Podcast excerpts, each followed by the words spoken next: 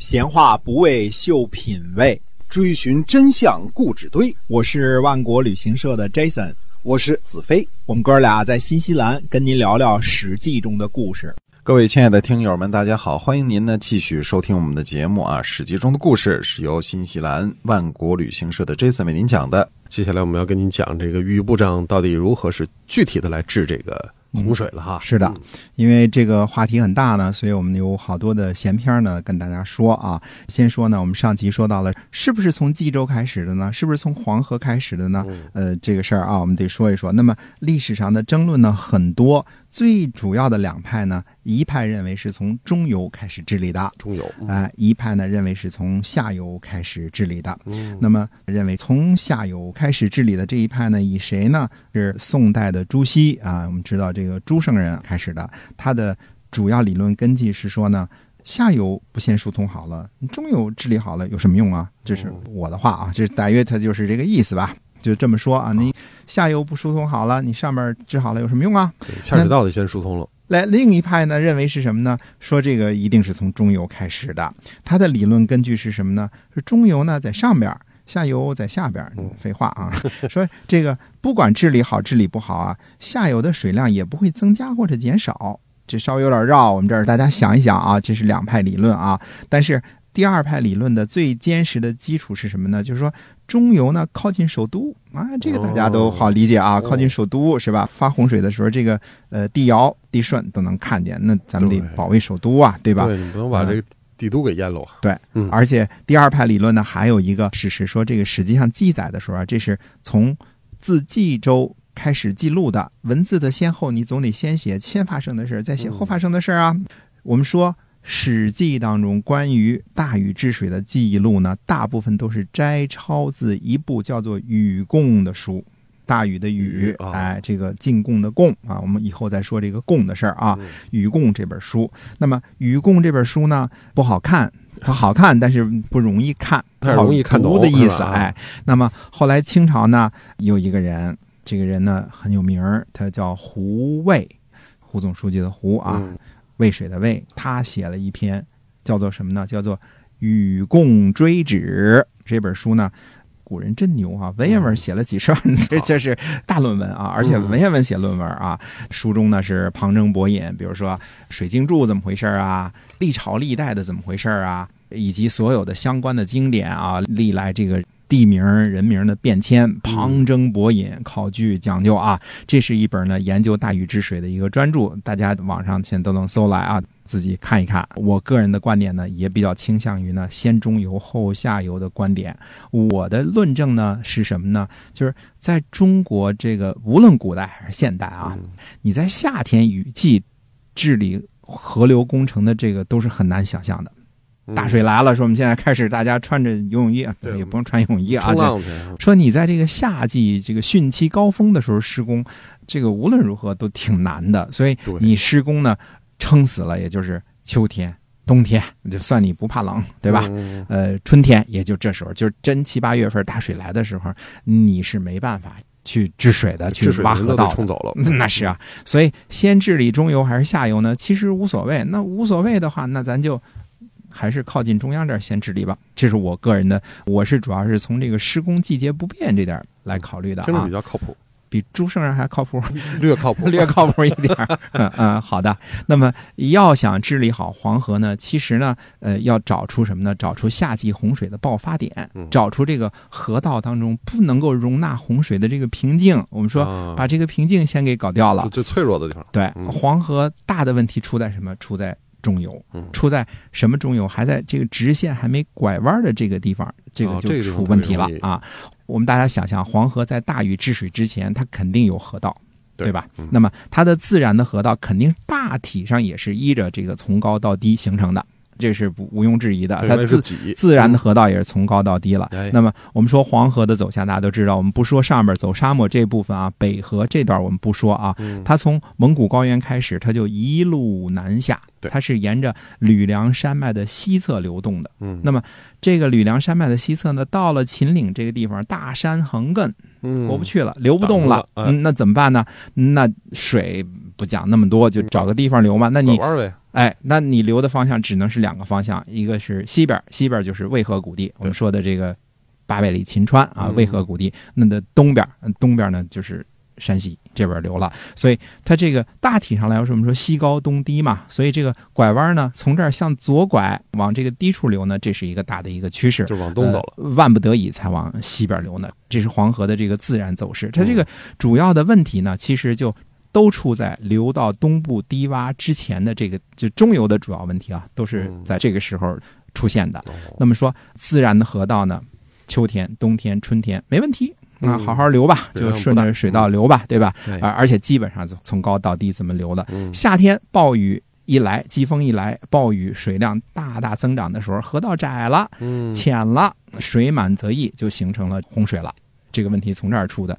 那么另外一点呢，就是说遭受水患的情况呢，东部比西部严重，这个大家不用解释啊，都知道嗯中国的地形西高东低啊，越往东呢，这个洪水大面积肆虐的可能性是越大的。嗯那么受害最大的就是华北、山东、河南，这是没问题的。嗯那么偶尔呢，也是陕西，山西这个地方是是也是要受水患的。那所谓的这个陕，我们指的是秦岭以北的这块地方啊，不是指汉中这边啊，还没有到那么远呢。啊。对，因为汉中基本上都不属于一个流域，不属于黄河流域了嘛，它是山那边了嘛。怎么说？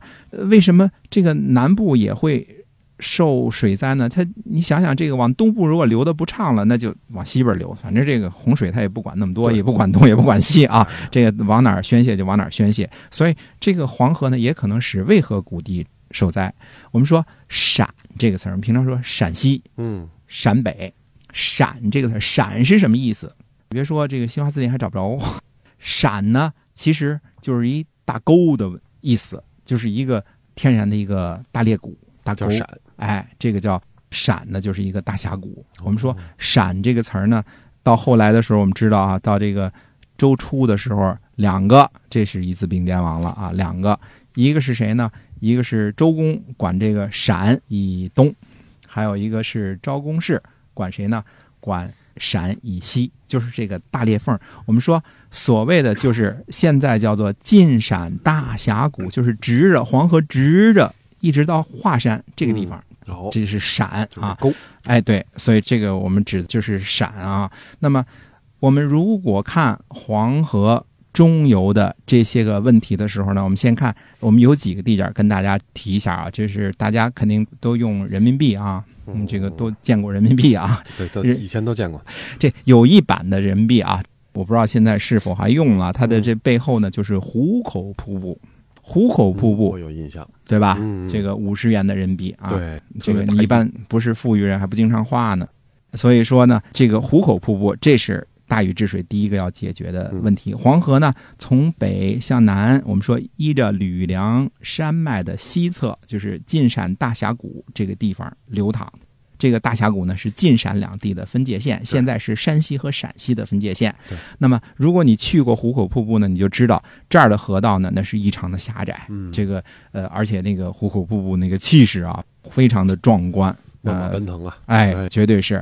那么两岸呢都是岩石，嗯因为这个地方是是岩石。这个壶口瀑布应该是第一个被开凿和拓宽的地方。如果这儿的河道过于狭窄的话，那你看这是直着下来这个地方呢啊，夏季的。洪水高峰的时候，它就不能保证所有的水量都能够从这个狭窄浅的河道通过，嗯。而且呢，这个是从北到南呢下台阶儿的地界儿，它等于是有一个落差嘛，对吧？那这个地方，这台阶儿这地方下不好了，最容易就造成水患了。嗯，所以说，溅的到处都是，哎，但是实际上这个记载或者禹贡上记载呢，就四个字儿：道河积石，就是道是一个动词，嗯嗯，河就是黄河，嗯，积石里边积着的这个石头，把它形成道了。你看这嗯中国古人厉害啊，四个字儿啊，嗯道河积石，就是把这个河床里边的大石头呢凿成河道的意思。其实，在开凿壶口之前呢，最先施工的地方应该是在孟门。那么孟门呢是在什么地方呢？是在龙门的上游大约八十公里的这个地方啊，或者叫一百六十华里的这个地方。它呢也可以称作是龙门的上口。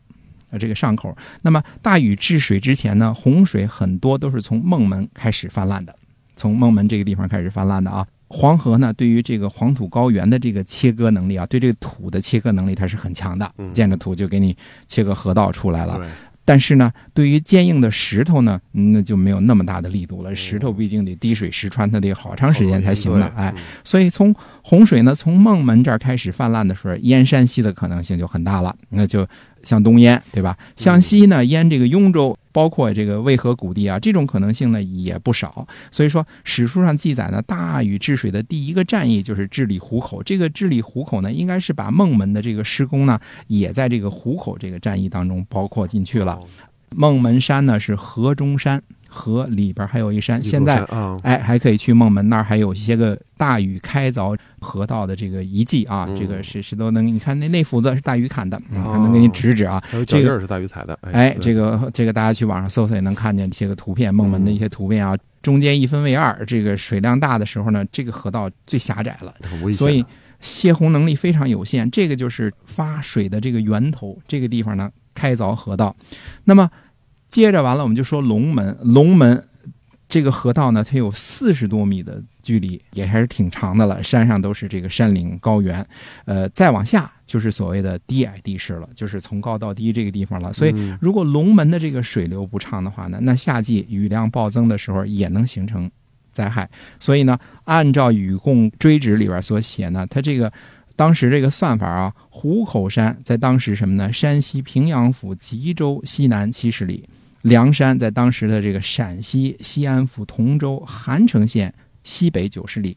岐山在凤翔府的岐山县东北十里，这一部分呢，应该是大禹治水的最重要、最关键的一个地带，就是沿着这个黄河拐弯附近开始治理啊。我们说，其实呢，龙门和这个孟门一带呢，这个是最厉害的。那么开凿岐山，岐山开凿了干嘛呢？把渭河也流入黄河了。因为渭河本身呢，它如果没流入黄河之前，大家可以想象，它本身也可能造成灾害。嗯，因为渭河也是一条大河，对吧？对这个渭河谷地，它两边都是平原，嗯水水量大了之后，自己才能形成灾害。那么这样呢，它把它引入到黄河之后呢，实际上这个地方呢，它就跟黄河就通了。嗯呃，渭河就跟黄河就通了。原来呢是一个丁字形的黄河啊，到这儿来左转弯是个丁字形的，现在变成了一个 T 字形的了，就是从一个 L 型的变成一个丁字形的了。所有的水量呢都是按照呃西高东低的顺序向东部低洼地区流去。那嗯这一部分如果是把河道给拓宽了，把这个道河基实了之后呢，那这一站呢就顺利的结束了。从此呢，黄河流域和这个渭河流域的，等于说这个都没有水患的问题了。这个是把它给疏通了，迅速解决了一个最关键的一个大问题。嗯这个等于是大禹治水的第一个最关键的一个战役。那么大禹治水的故事还很长啊，我们慢慢的呃一点一点往下说。那么下边发生什么事儿呢？下回接着说。哎是。今天我们这个史记中的故事呢，先跟大家聊到这儿，感谢您的收听，我们下期再会。再会。